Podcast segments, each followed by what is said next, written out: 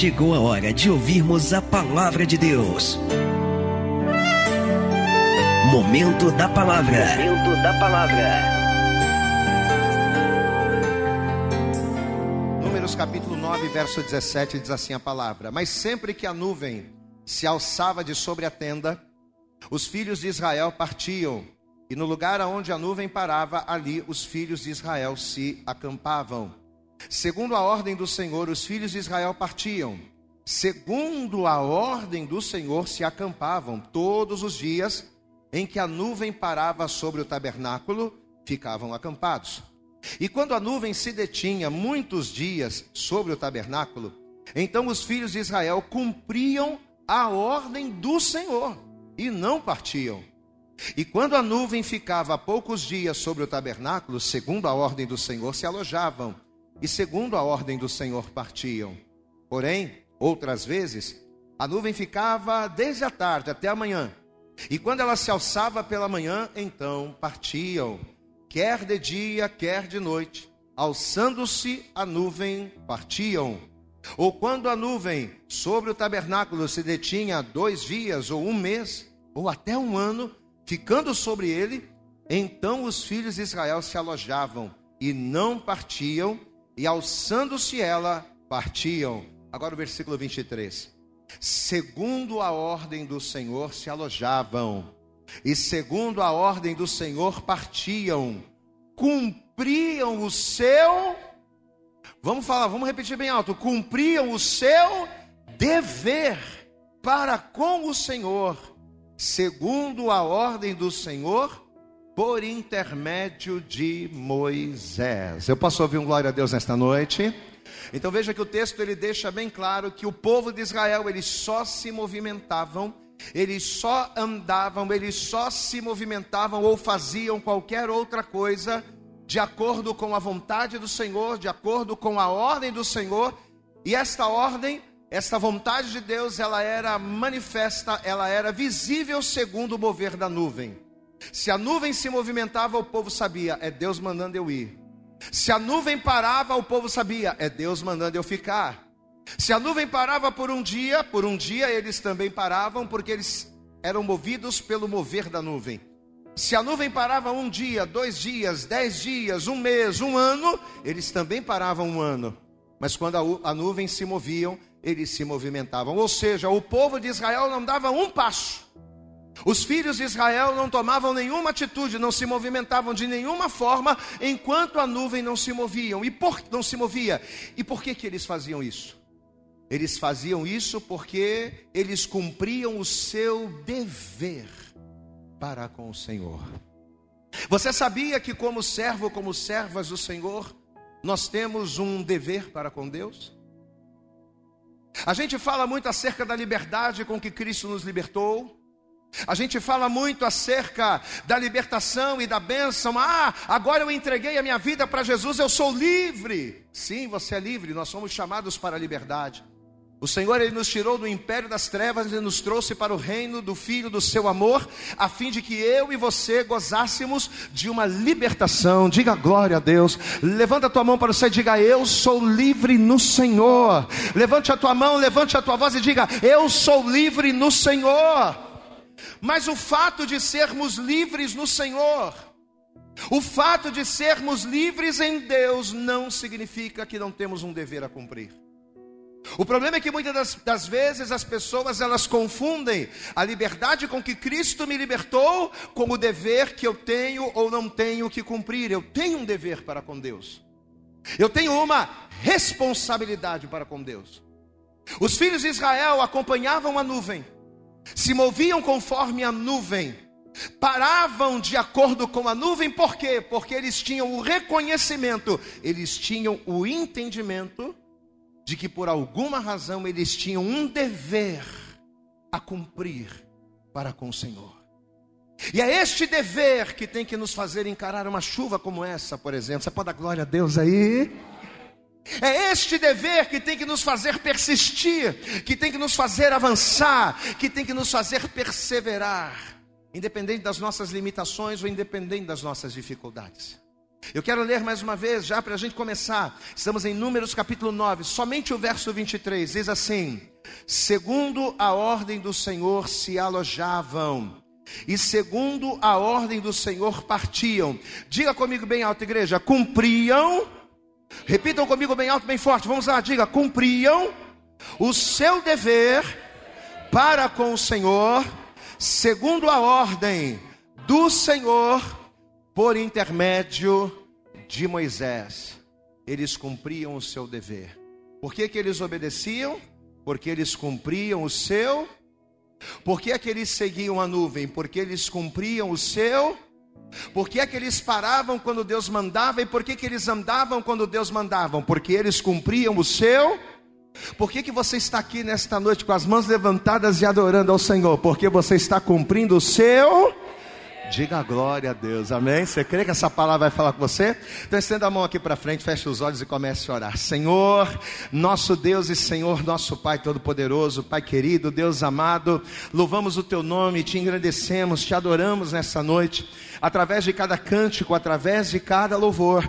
Mas agora, Senhor, é momento de sermos direcionados e instruídos pela tua palavra. Então, em nome de Jesus, que a partir deste momento, que nenhum bloqueio, que nenhuma barreira, que nenhum impedimento ou obstáculo venha atrapalhar esta pessoa de receber a instrução, a direção do céu que o Senhor tem para as nossas vidas. Por isso eu te peço, joga por terra agora todos os impedimentos e barreiras, tudo aquilo que tentar bloquear ou se opor à tua palavra. Que os nossos ouvidos estejam abertos para ouvir, o nosso coração receptivo para receber a semente e que a nossa mente esteja aberta para entendermos e colocarmos em prática tudo aquilo que vamos aprender. Fala conosco nesta noite, rica, tremenda e poderosamente é o que nós te pedimos com toda a nossa fé e desde já te agradecemos. Fala conosco neste lugar, em nome nome de Jesus. Você pode dizer glória a Deus? Vamos aplaudir então bem forte a Jesus. Vamos dar para Jesus, é isso?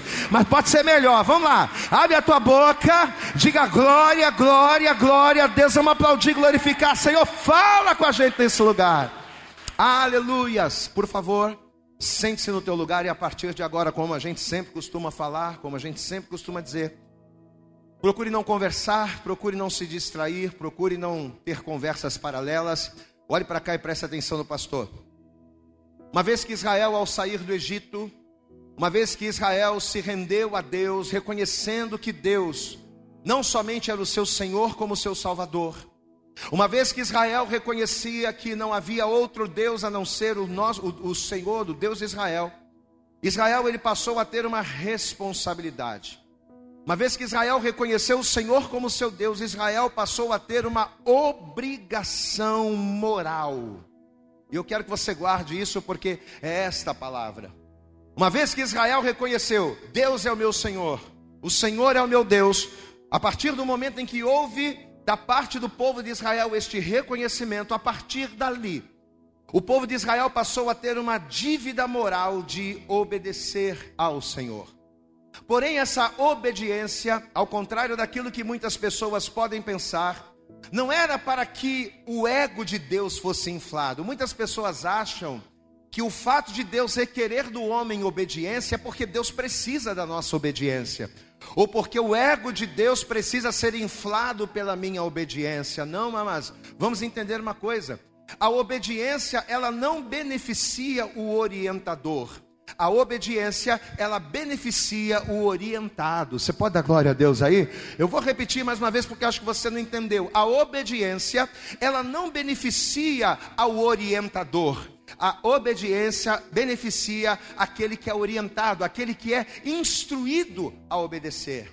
As regras, elas não beneficiam quem impõe as regras, mas as regras, elas têm o poder de beneficiar aquela pessoa que cumpre a regra. Quem é beneficiado quando você segue uma regra? É você mesmo.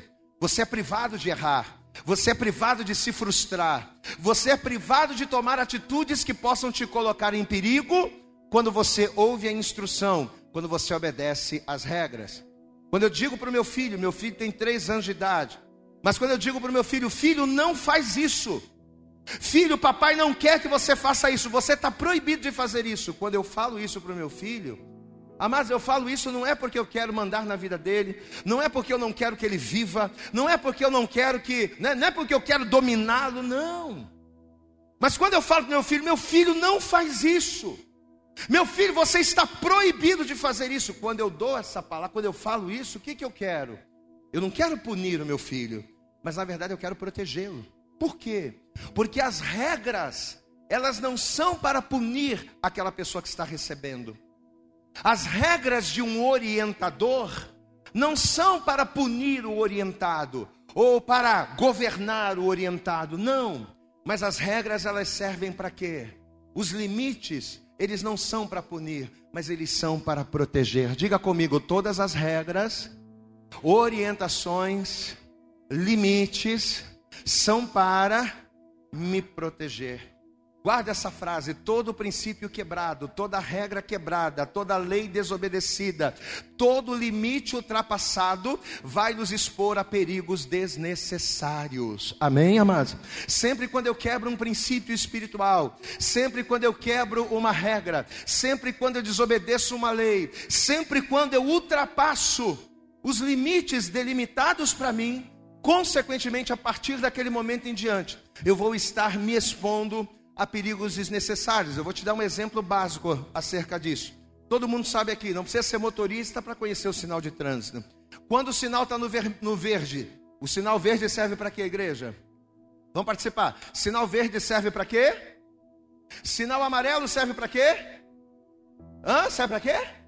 Atenção, e o sinal vermelho serve para quê? Parar. Então vamos lá. Verme verde, siga. Vamos lá, verde. Amarelo, vermelho. Vamos fazer melhor, vai. Verde, amarelo, vermelho. Pare. Não precisa ser motorista para entender que no verde você segue, que no amarelo você fica com atenção e no vermelho você para. Essas regras elas não são para beneficiar aqueles que a criaram, não. Essas regras elas servem para beneficiar a quem? A mim e a você. Glória a Deus, amados. Porque se eu passar no verde, eu vou estar dentro da lei, eu vou estar na obediência. E todas as vezes que eu cumpro a lei e estou em obediência, eu sou beneficiado, eu sou abençoado. Mas se eu sigo no vermelho, sabendo que o vermelho é para eu parar, o que, que isso significa?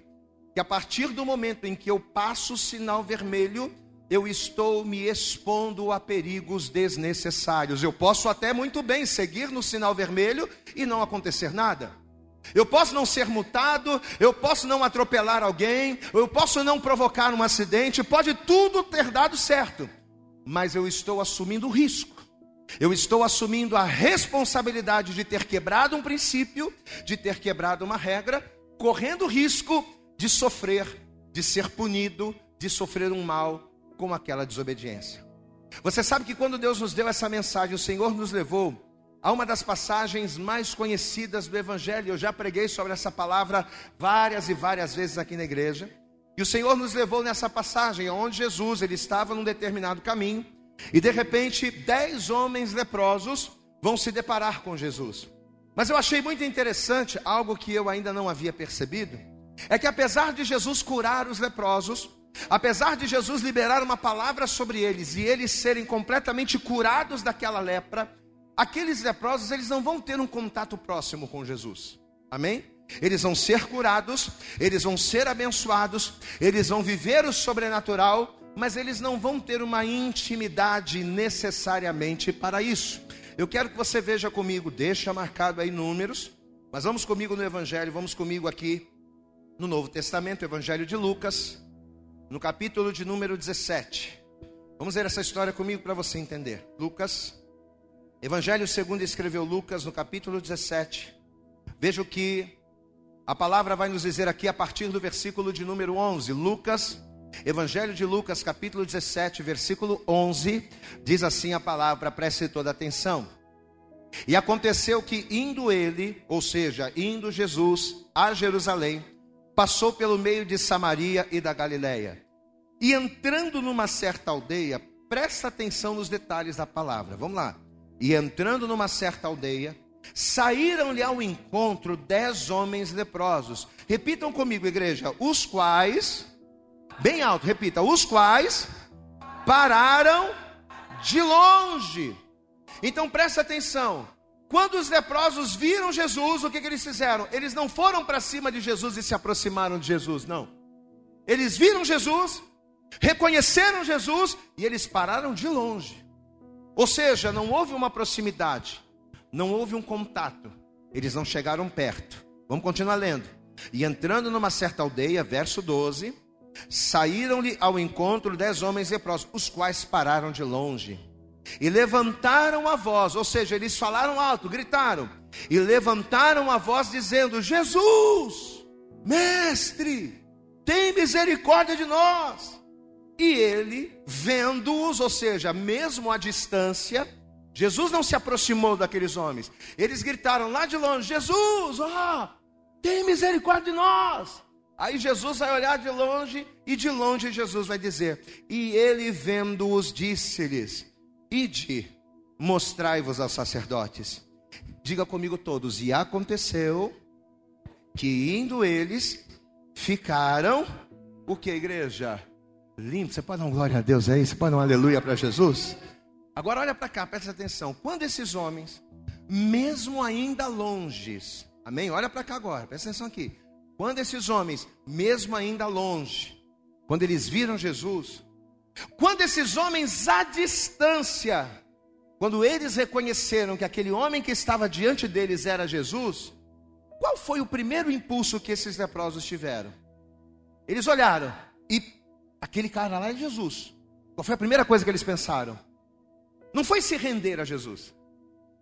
O primeiro pensamento dos leprosos não foi conhecer Jesus, ou falar com Jesus, ou ter intimidade com Jesus, não.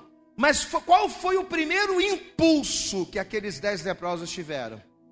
Eles viram Jesus, quando eles entenderam que era Jesus, o que, é que eles quiseram? Resolver o problema. Olha lá, é Jesus, ele pode nos curar.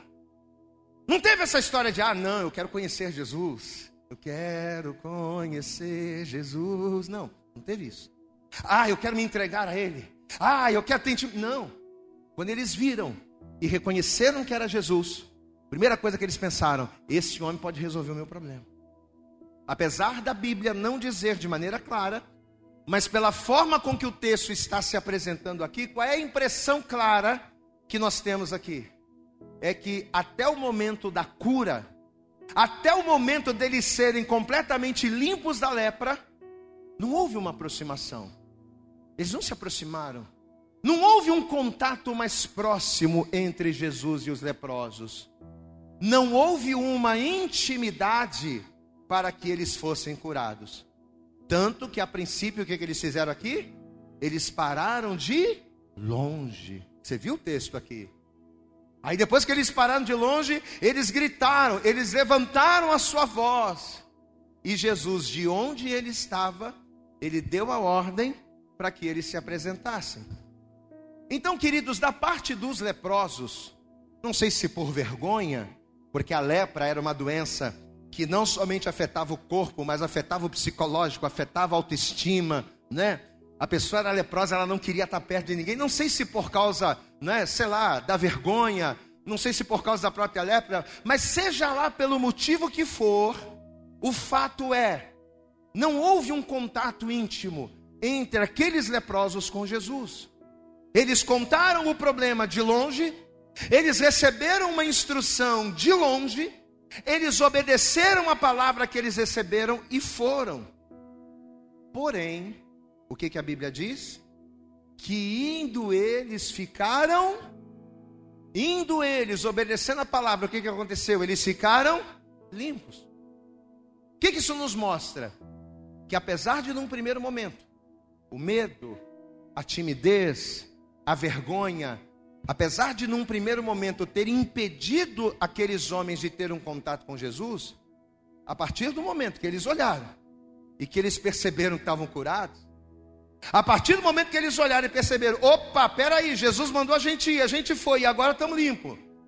Você concorda comigo que não havia mais motivo para eles não se aproximarem? Sim ou não, igreja?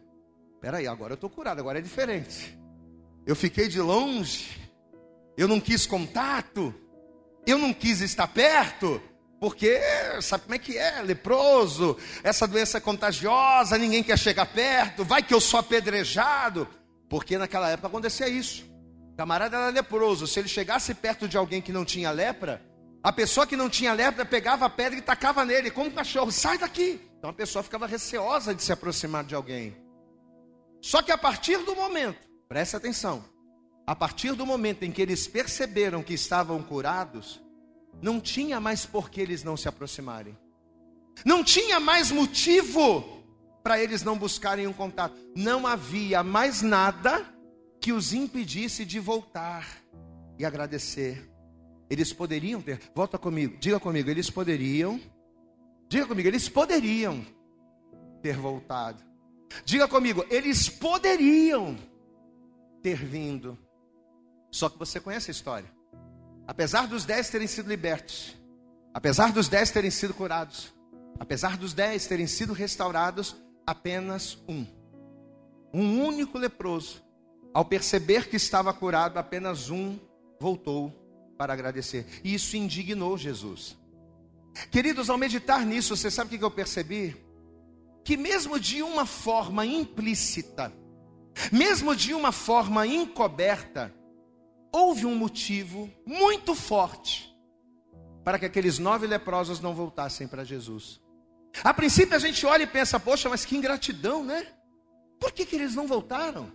Tudo bem, antes eles estavam com a lepra, mas e depois? Por que, que eles não voltaram para agradecer?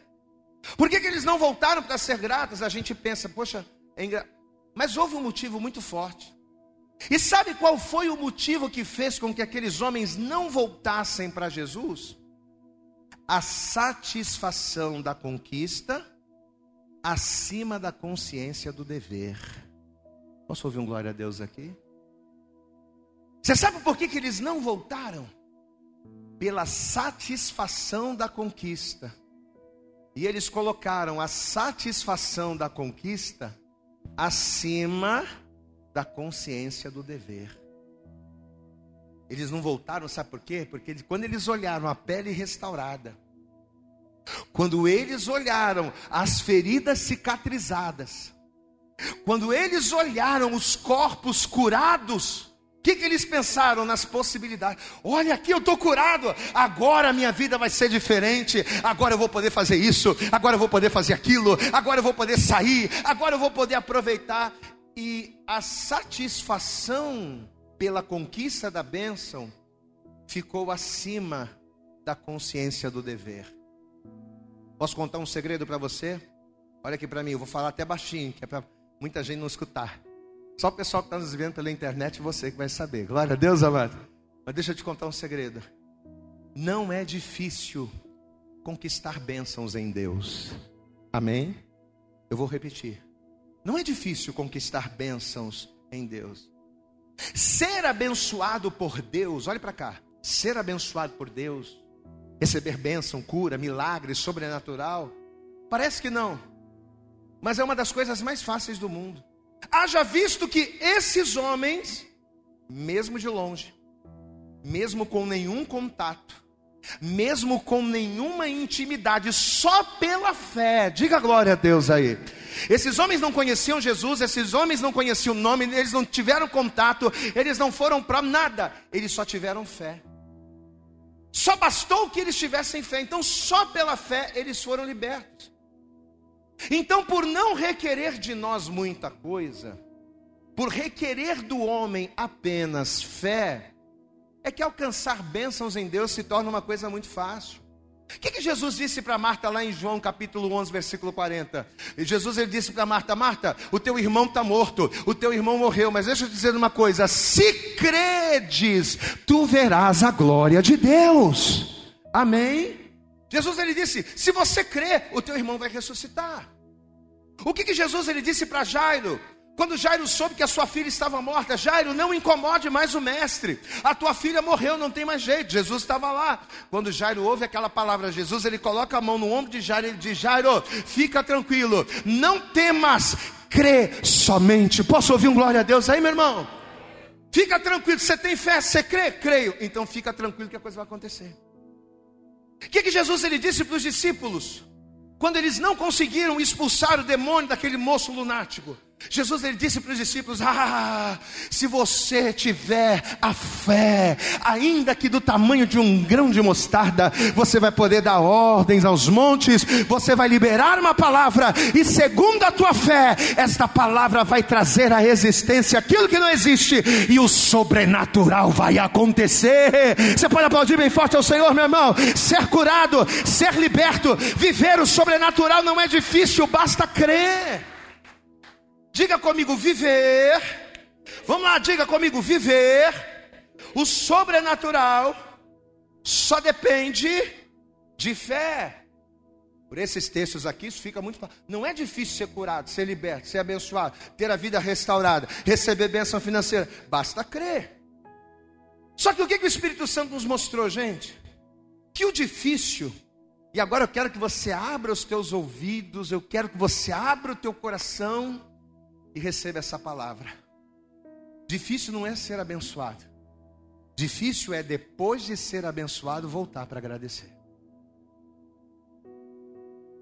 Difícil não é ser curado, não é ser liberto.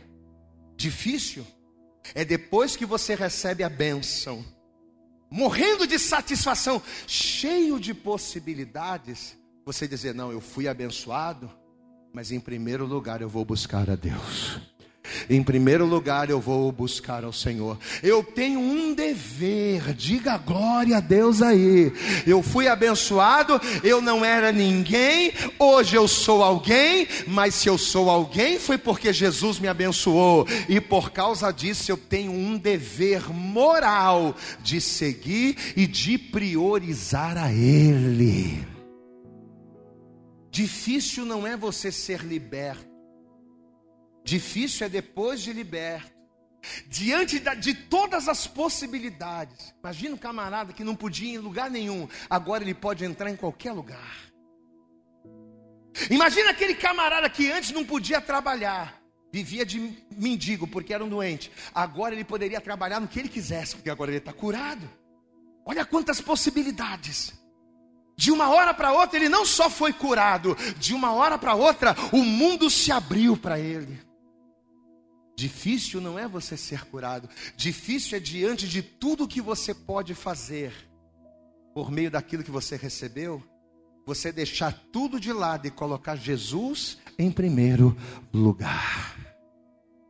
Queridos, e quando Deus abriu o meu entendimento para essa verdade, quando Deus, Senhor nos fez entender quando o Senhor nos deu essa direção, eu pude compreender o porquê de Jesus ter ficado tão indignado pelos nove que não voltaram. Porque diz a Bíblia que quando aquele homem voltou, e o único que voltou ainda era samaritano, quando ele voltou, Jesus, mas peraí, Jesus vai olhar, mas peraí, não foram dez? Sim, Senhor, foram dez, dez leprosos.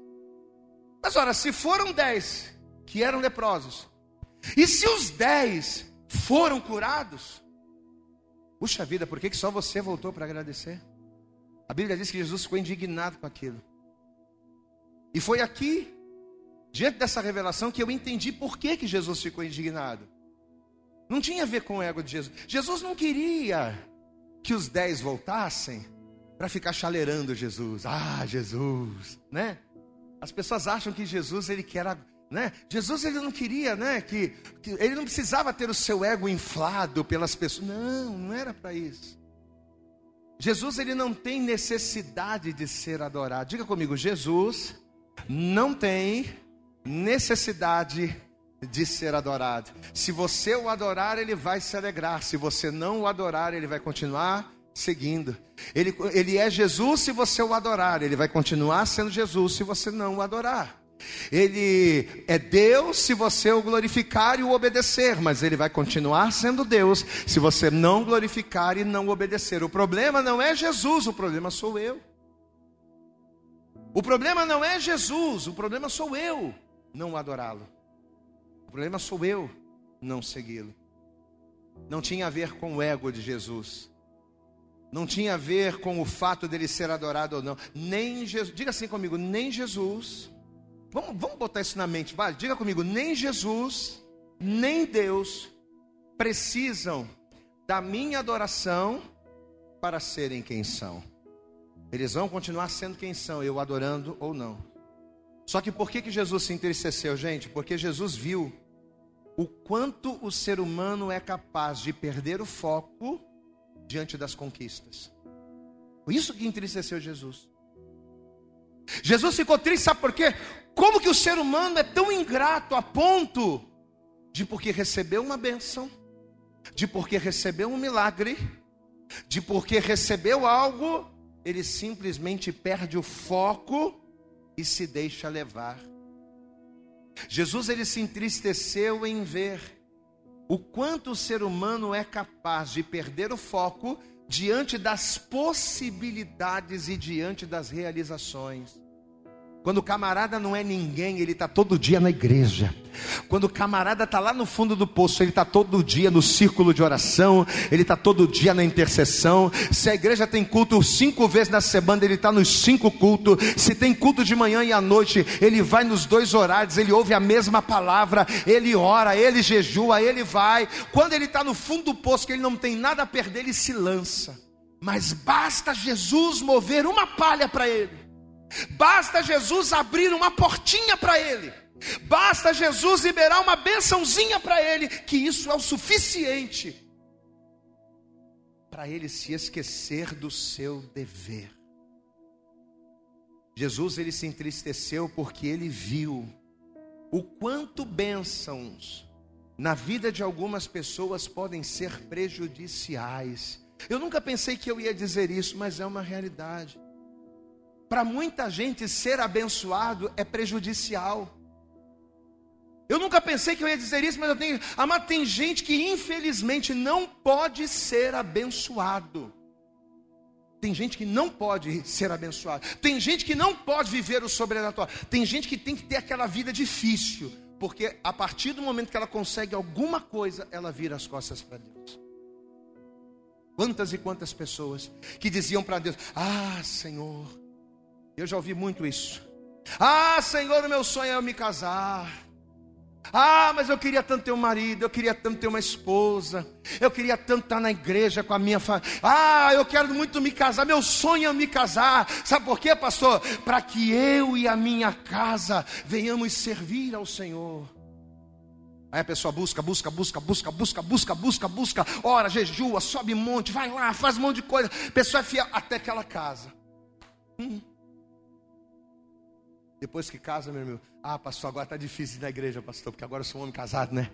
Ah, pastor, como, tá, pastor, como tá difícil estar tá na igreja, pastor? Porque agora eu tenho que cuidar de casa, eu tenho que cuidar de comida. Tenho... Mas vem cá, mas quando você tinha um sonho de casar, você não sabia que, o, que aquilo que você estava pedindo iria exigir de você mais? O problema é que a gente se esquece que aquilo que a gente pede vai gerar responsabilidades. Então, se você tem maturidade para pedir aquilo que você quer, você também precisa ter responsabilidade para depois de receber, poder administrar e colocar cada coisa em seu lugar. Peraí, eu não sou casado, Deus é o primeiro na minha vida, mas quando eu me casar, Deus tem que continuar sendo o primeiro na minha vida. Amém, amado? Mas quantas e quantas pessoas, depois que recebe a bênção, depois que. Ah, pastor, aí usa a bênção de Deus como motivo para não buscar Ele. Orou, orou, orou para Deus abençoar. Orou, encheu a paciência de Deus. Eu quero casar, eu quero casar. Abençoa, abre a porta. Aí Deus vai lá e dá o casamento. Aí a pessoa usa o casamento que Deus deu e que ela pediu. Como, ah, pastor, agora tá difícil. Ih, pastor, tá difícil. Estou tendo que trabalhar. Mas e daí? Você queria se casar? Você não pediu a bênção? Agora você tem que ter maturidade para administrar isso aí. Só que diante das possibilidades, a pessoa se esquece do seu dever para com o Senhor. Diga glória a Deus. Né?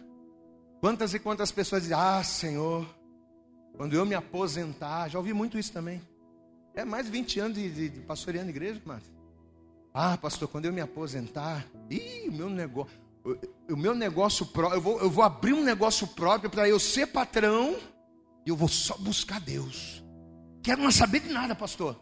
Ah, porque hoje, pastor, eu sou oprimido, porque o patrão quer que eu entre tal hora, só sai tal hora. Então eu estou orando, Deus, me dá o meu negócio próprio, porque quando eu tiver o meu negócio próprio, a minha vida vai ser só para Deus. Hum. Aí Deus dá um negócio. Ah, e aí, meu irmão? Não, ih, ih, rapaz, tá difícil, rapaz, agora. Não estou tendo tempo, estou tendo que trabalhar, faço isso, faço aquilo, faço aquilo outro, faço aquilo outro. Ué, mas vem cá, mas Deus não era só. Por que, que Deus era a tua prioridade antes e agora não é mais? O que, que mudou? Perdeu a consciência do dever. Amém, amado? Ah, Deus, me dá um carro. Ah, Senhor, se o Senhor me der um carro, Senhor. Ah, esse carro vai ser para fazer a tua obra. Ah, se o Senhor me der esse carro e eu não andar mais a pé, eu só vou para a igreja, eu só vou abençoar, eu só vou fazer, eu só vou acontecer. A pessoa vai e compra o carro. Primeira coisa que ela faz, ela usa o carro para ir passear e ela se esquece de Deus. Amém, amados? Aí, diante de tudo isso, você sabe qual é a conclusão que eu chego? Na verdade, na verdade, não é a bênção que nos afasta de Deus. O problema não está na bênção. O problema está na, no nosso foco. O problema está, a pastora Bárbara pregou uma palavra aqui na quinta-feira e é verdade. O problema está nas motivações do nosso coração. A pessoa diz que ela quer um carro para buscar a Deus, mas a motivação dela não é essa. A pessoa diz que ela quer casar para ter uma família que sirva a Deus, mas a motivação não é essa. É só um, né, um pano de fundo, um enfeite. Mas o problema está na motivação. No Evangelho de Mateus, no capítulo 6, no versículo 21, a Bíblia diz que onde estiver o vosso, onde estiver o vosso tesouro, o que, que representa o meu tesouro? Diga assim comigo: o meu tesouro Vamos lá, participa comigo. Diga: O meu tesouro é o meu foco. O meu tesouro é o que é importante para mim. Jesus diz o quê? Que aonde estiver o meu tesouro, aonde estiver o meu foco, ali estará o meu coração. Enquanto o meu tesouro, olha aqui para mim, enquanto o meu tesouro, enquanto o meu foco, enquanto as minhas motivações estiverem nas coisas que eu posso receber de Deus, enquanto o meu foco, enquanto o meu tesouro estiver nos problemas que eu posso resolver em Deus, enquanto a minha vida estiver assim, eu não vou ter significância nenhuma. Eu vou ser sempre aquele crente inconstante. Aquela pessoa que vai quando quer, que vai quando dá, que faz quando pode, que vai, né? E quando faz, faz de qualquer maneira. Por quê? Porque onde estiver o meu tesouro estará o meu coração. Se o meu coração, se o meu tesouro, se o meu foco não está em Deus, eu vou fazer sempre de qualquer maneira. Eu serei inconstante, eu não serei fiel. Pastor, aonde é que precisa estar o meu foco? O Senhor está falando aí que o tesouro, o Senhor está falando de foco, o Senhor está falando de motivação. Aonde é que tem que estar o meu foco para eu agradar a Deus? O meu foco tem que estar na gratidão, o meu foco tem que estar na fidelidade, o meu foco tem que estar no meu dever. Eu tenho uma dívida moral, porque Jesus morreu por mim, porque Jesus me salvou, porque Jesus é Senhor de toda a minha vida. Aplauda bem forte ao Senhor. O o meu foco está no meu dever. Aleluias. Diga comigo, eu tenho um dever moral para com Deus. Ele não me cobra. Ele não me cobra. Mas eu tenho. Nós temos uma dívida moral para com Deus. No texto que nós lemos em Números, o que, que diz lá? Que os filhos de Israel se moviam segundo a nuvem. A nuvem parava, eles paravam. A nuvem andava, eles andavam. A nuvem parava um dia, eles ficavam parados um dia. A nuvem andava dois dias, dois dias. E eles faziam isso porque, segundo o seu, eles tinham um dever para com Deus e por isso eles faziam dessa maneira. Amém? Você sabe o que significa a palavra dever? A palavra dever significa ter de pagar. Então o que é você ter um dever? É você ter de pagar. A palavra dever significa ter uma dívida. Um soldado que cumpre o seu dever, ele cumpre o seu dever por quê? Porque ele entende que ele tem uma dívida para com a sociedade. Ele foi formado no quartel, ele foi formado pela sua pátria, então ele passa a ter um dever com as suas instituições, ele passa a ter um dever para com a sua pátria, ele passa a ter uma dívida de gratidão e por isso ele cumpre o seu dever todos os dias. Israel cumpria o seu dever, por quê? Porque se não fosse Israel, eles não sairiam do Egito. Se não fosse Jesus, ou melhor, se não fosse Deus, eles não sairiam do Egito. Se não fosse Deus, eles não venceriam Faraó. Se não fosse Deus, eles não seriam libertos. Então, por isso que eles cumpriam o seu dever obedecendo. Diga glória a Deus. A mesma coisa tem que acontecer com você. A mesma coisa tem que acontecer comigo. A mesma coisa tem que acontecer com a gente. Qual é o agradecimento? Qual é a dívida que nós temos hoje que nos torna devedores? Qual é a dívida? Hã? A salvação. Amém? A dívida, olha aqui para mim. A dívida que me faz devedor é a salvação. A gente sabe que em Efésios, o que, que a Bíblia diz? E pela graça sois salvos por meio da por meio da fé. Isso não vem de vós, é dom de Deus. A Bíblia nos afirma que pela graça nós somos salvos. A Bíblia nos afirma que a salvação é de graça, mas implicitamente, nas entrelinhas, a salvação nos cobra um valor. Glória a Deus, amados. Implicitamente, a salvação requer de cada um de nós um dever moral que precisa ser consciente e espontâneo e que não pode ser corrompido. Eu sei que a salvação é de graça, mas Jesus morreu por mim. Eu sei que a salvação é de graça, mas não é de graça porque era de graça ela é de graça porque ela se tornou de graça, e ela se tornou de graça porque alguém pagou, e se alguém pagou, alguém sofreu, e se alguém sofreu, eu sou grato a esse alguém, diga glória a Deus. Você está entendendo, meu querido? Era essa a espontaneidade que fazia o povo seguir a nuvem. Não era à toa que quando a nuvem parava, eles paravam. Não era à toa quando a nuvem andava, eles andavam. Não, eles andavam e paravam, por quê? Porque eles sabiam, se não fosse Deus, a gente estava lá no Egito ainda. Se não fosse Deus, se não fosse o Senhor, a gente ainda estava sendo escravo. Então eles tinham a consciência. Era essa espontaneidade que fazia o povo de Israel seguir a nuvem. Era essa a espontaneidade que Jesus esperou dos leprosos. Por que Jesus ficou indignado? Porque Jesus esperava, peraí, eu sei que eu não cobrei nada. Eu não cobrei nada, foi de graça. Mas eu esperava que eles tivessem a consciência. Não, peraí, ele liberou uma palavra, eu estava condenado à morte, eu não seria ninguém se não fosse a palavra dele, se não fosse a direção dele, se não fosse ele ter parado e ter falado comigo, eu continuaria da mesma forma. Não, peraí, eu vou voltar, eu vou fazer, eu vou ser fiel. Amém, amado? Foi essa espontaneidade que Jesus esperava dos leprosos. E é essa mesma espontaneidade, é essa mesma consciência que Deus espera de mim e que Deus espera de você. Você pode fazer da sua vida o que você quiser. Você pode, sim ou não? Pode. Tudo me é lícito. Mas, mas o que? Nem, e por que, que nem tudo convém? Hã?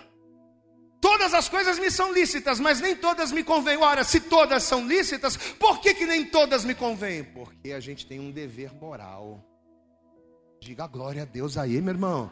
Será que essa revelação não está mexendo com você? Será que essa palavra não está falando com você, meu irmão?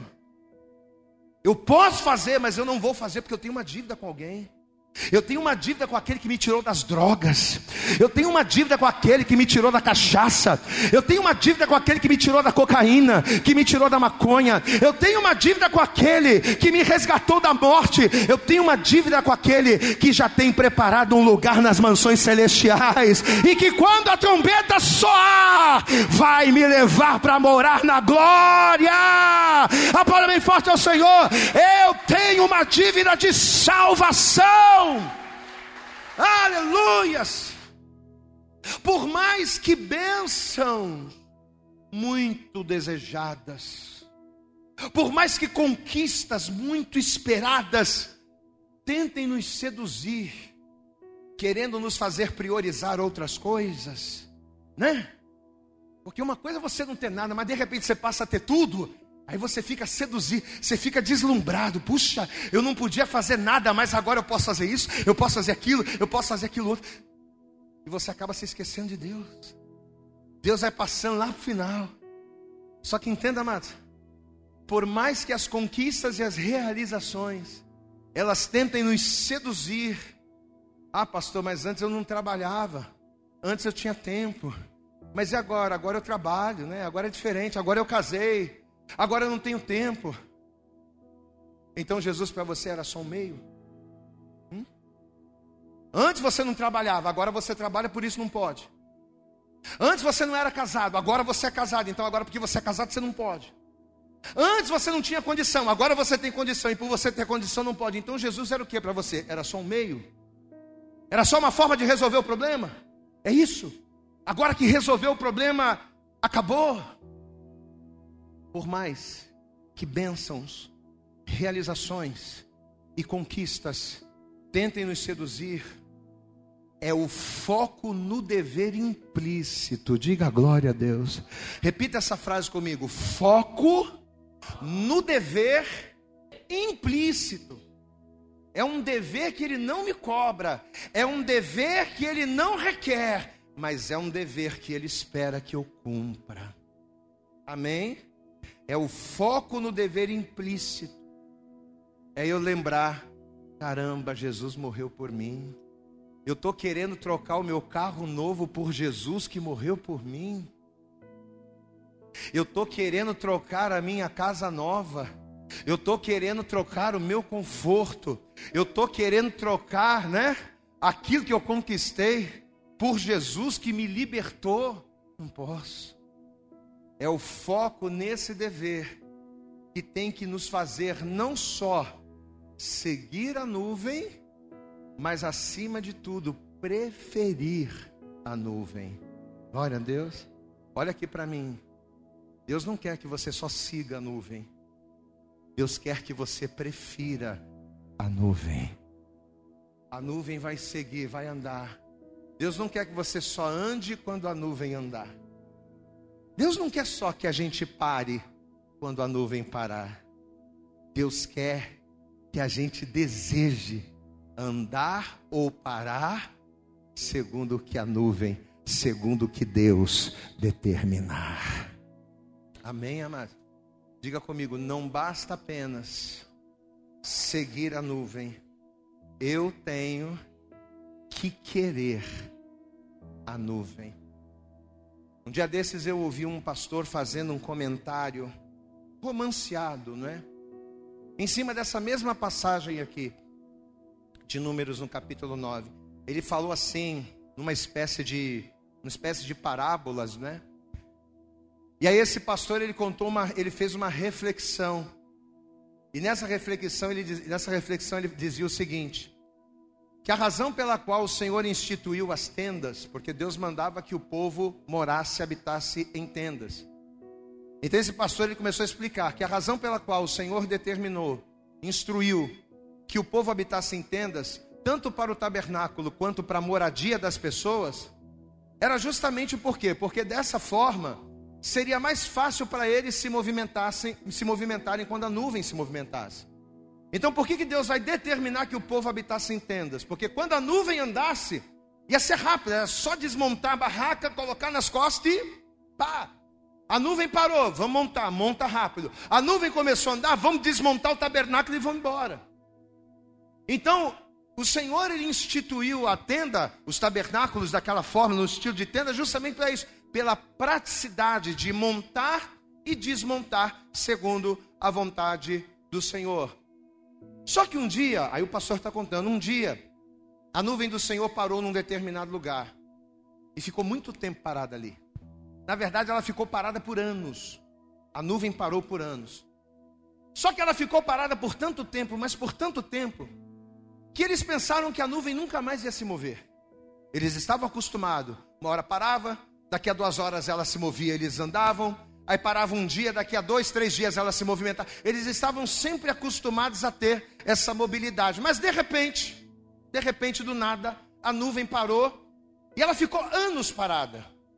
Quando o povo viu que a nuvem parou, o que, que eles fizeram? Eles começaram a se estabelecer. Eles começaram a se estruturar, a se instalar naquela terra. Peraí, a nuvem parou.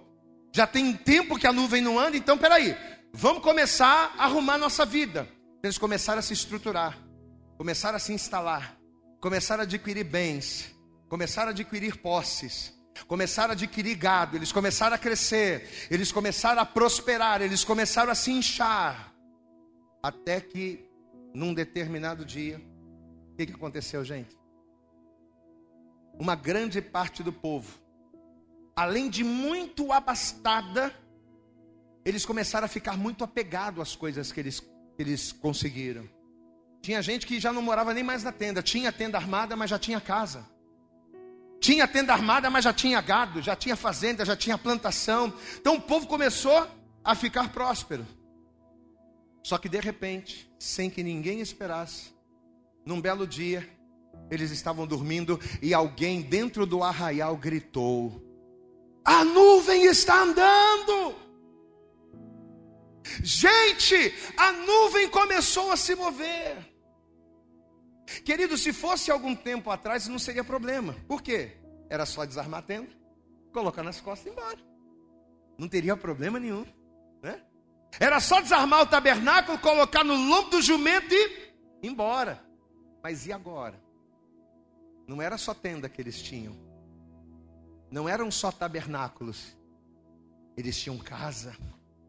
Eles tinham gado eles tinham fazendas, eles tinham empregados, eles tinham posse. E agora? Qual o resultado disso? Muitos daqueles que tinham o dever moral de seguir a Deus, porque eles foram libertos do Egito, eles foram libertos da opressão, então eles tinham um dever moral, mas quando a nuvem andou, eles olharam para os seus gados, eles olharam para as suas conquistas e o que, que eles fizeram? assim como os leprosos, pela satisfação da conquista, né? Com o conforto que eles passaram a ter, eles deixaram a nuvem ir embora e se apegaram àquilo que eles conquistaram. E muitos de nós temos feito isso. Você sabe qual? Você sabe o que que o nosso dever moral nos diz? Você sabe o que, que o, o Senhor, através desta palavra, está ensinando para mim, para você nessa noite? E cada um de nós, sem exceção, a começar por mim, cada um de nós que estamos aqui, nós temos o dever moral de nos movimentarmos conforme a nuvem. Posso ouvir um glória a Deus aí? A sua vida não é sua, a sua vida não pertence a você, a sua vida pertence a Deus. Você foi chamado, você foi escolhido, você foi levantado, e tudo que Deus proporcionou você viver, tudo que Deus proporcionou você conquistar, tudo que Deus proporcionou você aprender, não foi para você se engordar, não, mas é para que o nome do Senhor seja glorificado na sua vida. Nós temos um dever moral de seguirmos a nuvem quando a nuvem andar. Mas o que, que a gente está preferindo fazer? A gente está seguindo a nuvem? Ou a gente está apegado ao gado, aos bens, à fazenda? Seguir a Deus, seguir a nuvem, não é uma obrigação explícita, mas é um dever moral. Repete comigo isso. Seguir a Deus não é uma obrigação explícita, mas é um dever moral. Porém, se qualquer coisa nos balança, se qualquer conquista nos corrompe, se qualquer coisinha é o suficiente para nos afastar do foco, o que, que isso significa? Significa que mais do que fé, o que tem nos faltado é consciência, o que tem nos faltado é gratidão. Deus, nesta noite, através desta palavra, Ele está ministrando a mim e a você o dever moral nada mais é do que o resultado de um coração grato. E a pergunta que o Senhor nos faz é: será que temos sido homens e mulheres gratos ao Senhor por aquilo que Ele nos tem dado? As nossas escolhas, atitudes e posicionamentos para com Deus têm refletido o que? Tem refletido gratidão ou tem refletido desprezo? Não é uma pergunta que você precisa responder para mim. Não é uma pergunta que você precisa responder para ninguém. É uma pergunta que você tem que responder para você mesmo. Quando Deus manda você fazer algo e você não faz. Quando Deus manda você ser fiel e você não é. Quando Deus manda você obedecer e você não obedece porque você bate no peito, a vida é minha. Sim, a vida é sua. Mas você tem um dever moral. Você não tem uma obrigação verbal, mas você tem um dever moral. Você não tem uma obrigação explícita, mas você tem um dever moral implícito. Será que nós temos correspondido ao Senhor? Se coloque de pé. E assim que você se colocar de pé, vamos aplaudir bem forte ao Senhor Jesus nesta noite. Isso. Mas eu quero que você dê o seu melhor, dê a tua melhor salva de palmas nesta noite. Mas você vai fazer o teu melhor, abra também a tua boca e diga glória, glória, glória. Eu acredito que essa mensagem falou poderosamente com você. Mas se você acredita que ela pode ajudar também uma outra pessoa que você gosta, ama ou admira, mande para ela. Compartilhe o link ou convide essa pessoa para seguir o nosso podcast. E creia que fazendo isso, ainda que não seja você a ministrar, além de nos ajudar, você estará cumprindo o ID de Deus. Deus abençoe você e até o nosso próximo conteúdo.